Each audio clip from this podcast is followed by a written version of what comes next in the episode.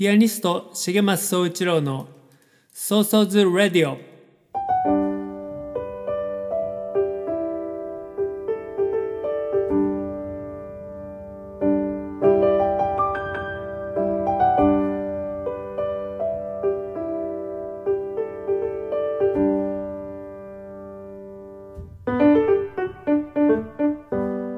この番組はピアニストの重松総一郎が音楽や芸術に対する思い日々の活動のことアーティストとして生きるということ生活や社会子育て政治のことなど気軽に話す番組です。その日の即興演奏など音楽も豊富にお届けします。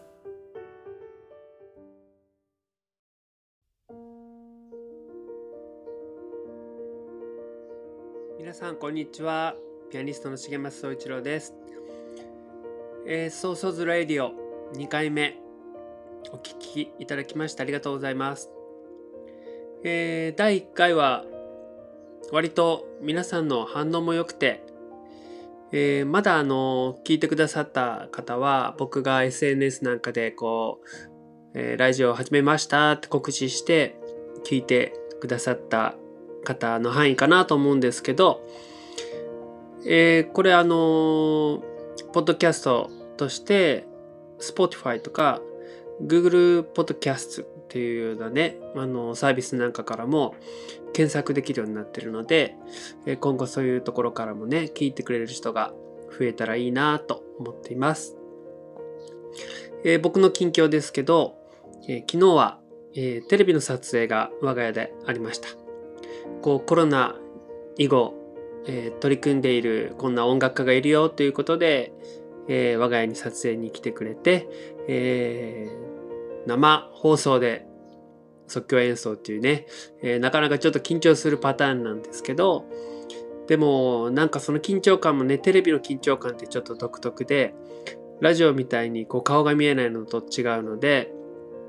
えー、ちょっとね、こう緊張感があるんですけど、でもね、なんかこの本番ならではのあの良さっていうかねあの本当短い時間なんですけど何人ものスタッフの人と、えー、昨日は芸人さんも来てくれましたけどそういう人がこう集中してギュッと本番をやるっていうねなんかそのやっぱ楽しさというかやりがいっていうのはすごく感じました。えー、昨日はあの吉本芸人の、えー、長崎亭きよんちゃんぽんっていうねえー、芸人さんが我が家にレポーターとして来てくれたんですけど、あの、マスクしなきゃいけなくて、で、僕もマスクしなきゃいけなくて、こう、マスクしたレポーターがマスクした人に、こう、インタビューするみたいなね、本当なんか嫌な図なんですけど、でも本当、まあ、芸人さんなんてこう表情が命だから、本当こうね、顔が半分隠れて、本当悔しいだろうなと思いました。僕はもうなんとかこうピアノを弾く時だけは外させてくださいとお願いしてそれでまずくね外してやったんですけど。でうちの娘も学校からすぐ帰ってそれでそのきよちゃんぽんにもちょっとタンバリン持ってもらって3人で最後は演奏したりしてあのすごく楽しい時間でした。その楽しさがねお茶を飲まにも伝わったらいいなと思います、えー、それからそうですねなんかこうコロナが少しこう収まって今コロナ以後どういう生き方をするかっていうのがうんねこの突きつけられているというか新しい生活様式でやりましょうって言いますけど、えー、それだけじゃ何も変わらないじゃないですか。なぜコロナが起こったのかその原因をねちゃんと考えて僕らが新しい社会を作っていかないと同じことが繰り返されてしまうと思います。僕はあのずっと自分の表現のあのテーマとして3つあるんですけど、えー、1つは命のことですね。命の尊厳とか生きることそのものですね。それからもう1つが自然との共生。で3つ目が平和。その3つを割とこうずっとねテーマにしてるんですけれどもこのコロナ以後を考えるにあたってもこの今まで自分がやってきたこの3つのやっぱテーマをもっともっと突き詰めて表現していくそれが大切なんじゃないかなと思っています。えー、このラジオはこう即興をね、ちょっとテーマに、今日も即興というサブタイトルで即興テーマにやってます。今日もちょっとね、即興について話したいなと思います。最後まで楽しんでください。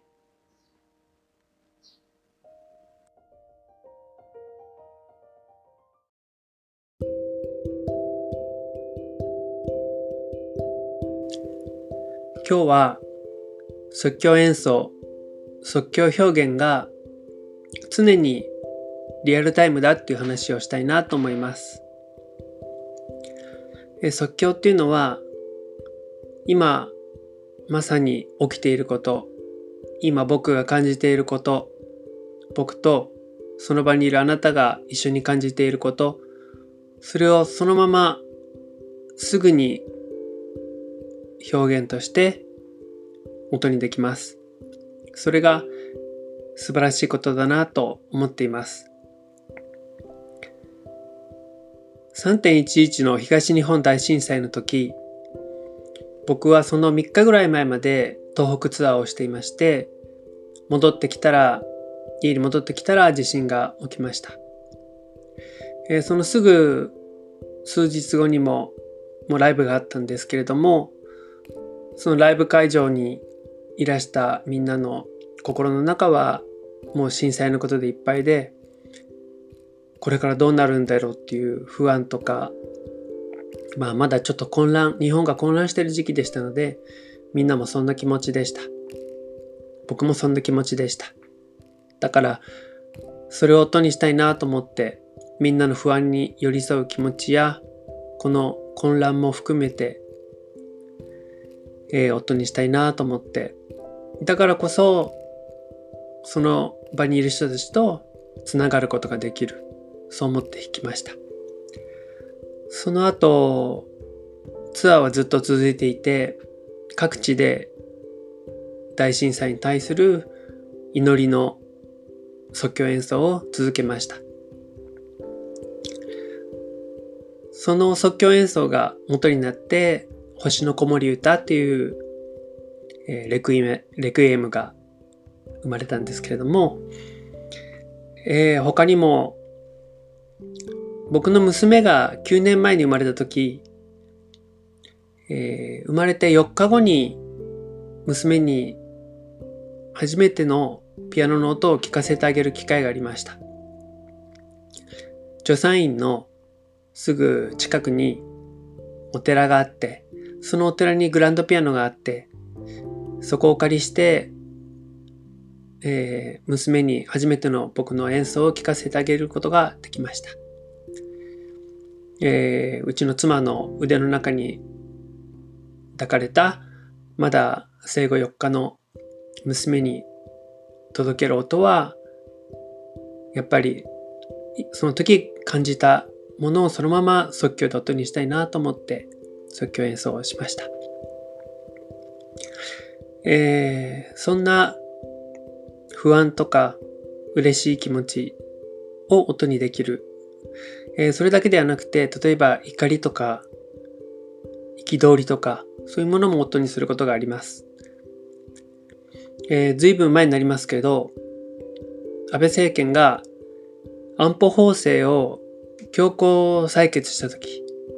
その時の僕の怒りやその憤り、それも音にしたいなと思って即興で演奏しました。その演奏は、えー、今、もう YouTube で聴くことができるので、えー、機会あったら聞いてもらえたら嬉しいです。それから、本当、昨日、今日の話になりますけど、えー、コロナの影響で子供たちがマスクとフェイスシールドもして全員が教室で授業を受けてる写真を見た時にものすごく胸胸が苦しくなってなんでこんな風になっちゃったんだろうどこで間違ってこんな風な社会に日本はなってしまったんだろう、えー、すごく苦しくなりましたもちろんその日本だけの問題ではなくて世界でどんどん都市化が進んでどんどん自然破壊が進んでその先に今この世界があるんですけどその根本をなんとか変えないと、どんどんこれはひどくなる一方だと思います。なんかその時のこの胸の苦しい気持ちも、もう何時間も収まらなかったんですけど、音にすることで僕は表現ができます。えー、ちょっと録音してみましたので聞いてみてください。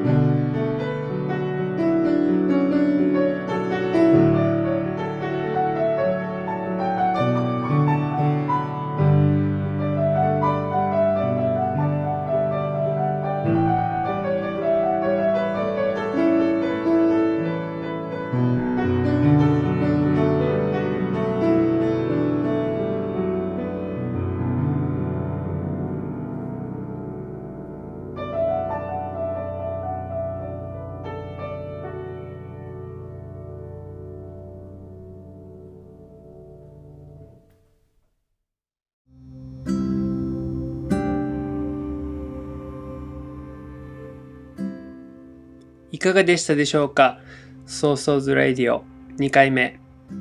えー、あんまり堅苦しくなく喋りたいと思いつつ、ついつい堅苦しくなってしまいますね。特に、えー、音楽について熱く語るときは、えー、真面目モードになってしまいますが、えー、徐々に柔らかくなっていったらいいなと思います。これからの僕の、え活動のお話もちょっとしたいなと思います。6月は、えー、実際のコンサートが再開します。今のところ13日、14, 14日の土日は熊本。えそして20、21は関東で東京と神奈川でライブを予定しています。7月もその後ライブがいくつも入っていますけれども、うん、今ちょっとすごく判断が難しいところで、やるならやる、やらないならやらないでスパッとしてしまうのが精神衛生上は一番いいんですけれども、今どうなるのかまだ判断が難しいっていうような感じで、えー、飛行機のチケットはね、もちろん取ってありますけど、東京行きは。えー、でもそれも、うん、今のところ飛ぶ1週間ぐらい前になって欠航ですみたいな。欠航ってあの飛ばないってことですね。っていうこともあったりして6月もひょっとしたらそういうこともあり得るのでうーんどうなるのかな。しかもライブやってもまだまだお客さんがこうあんまりイベントに参加したい気持ちじゃないかもしれないしうーん難しいなっていうところです。まあ常に僕はこう長期的に見て例えば半年先1年先のコンサートの企画を立てて、まあ、3ヶ月前にはチラシを配り始めて、まあ、そういうことやるわけですけどもうどうもそれができなくて短期的に考えるしかできなくなっているのがうんまあ今までと違うのでまあねそこももう即興だと思って、えー、割り切ってパッパと臨機応変にやっていきたいなと思っています。それから、えー、YouTube でのライブ配信ちらは5月31日日曜日3時から5時まで2時間やります。4月の末からずっと、えー、毎週定期的に YouTube でオンラインコンサートをライブ配信しておりましたけれども、えー、まあちょっと一区切りというか5月毎週やるのはこれで一区切りなので2時間のフルコンサートの形でやりたいなと思っています。えー、僕のソロですけれども娘とも紬とも2曲ほどやりたいなと思ってますので、えー、ぜひぜひご覧ください。あの、ステイホームで家にずっといなくちゃいけなかった、出れなかった時期に比べたら、2時間座って、画面の前に座って見れる人はあんまりいないと思うんですけれども、まあ皆さんのご都合のいい時間、2時間のうちのね、ご都合のいい時間の中だけでも見てもらえたら嬉しいです。えー、そんな感じで、これからも頑張っていきますので、えー、ラジオともども応援していただければなと思います。あ、それから、えっ、ー、と、ラジオに対するコメントもたくさんいただきまして、えー、なんかこうね、もうちょっと質問とかメッセージ的なものがあれば、このラジオの中で紹介して、こうなんか双方向のやり取りもしたいなと思いますので、質問とか、お悩み相談とか、恋愛相談でもいいですよ。あと、ね、即興演奏ってやってみたいんだけど、具体的にどうやってやればいいですかとかね。あと、私どうしても即興演奏って好きになれないんですけど、みたいなね、よくそういうのも意見もらいます。そういうのでも全然構いません。えー、ぜひね、メッセージを送ってください。えー、僕のウェブサイト、重松総一郎で検索して、お問い合わせフォームから送っていただくのが一番簡単かなと思います。えー、そんな感じです。では、第3回も楽しみにしてください。ありがとうございました。ピアニストの重松総一郎でした。バイバーイ。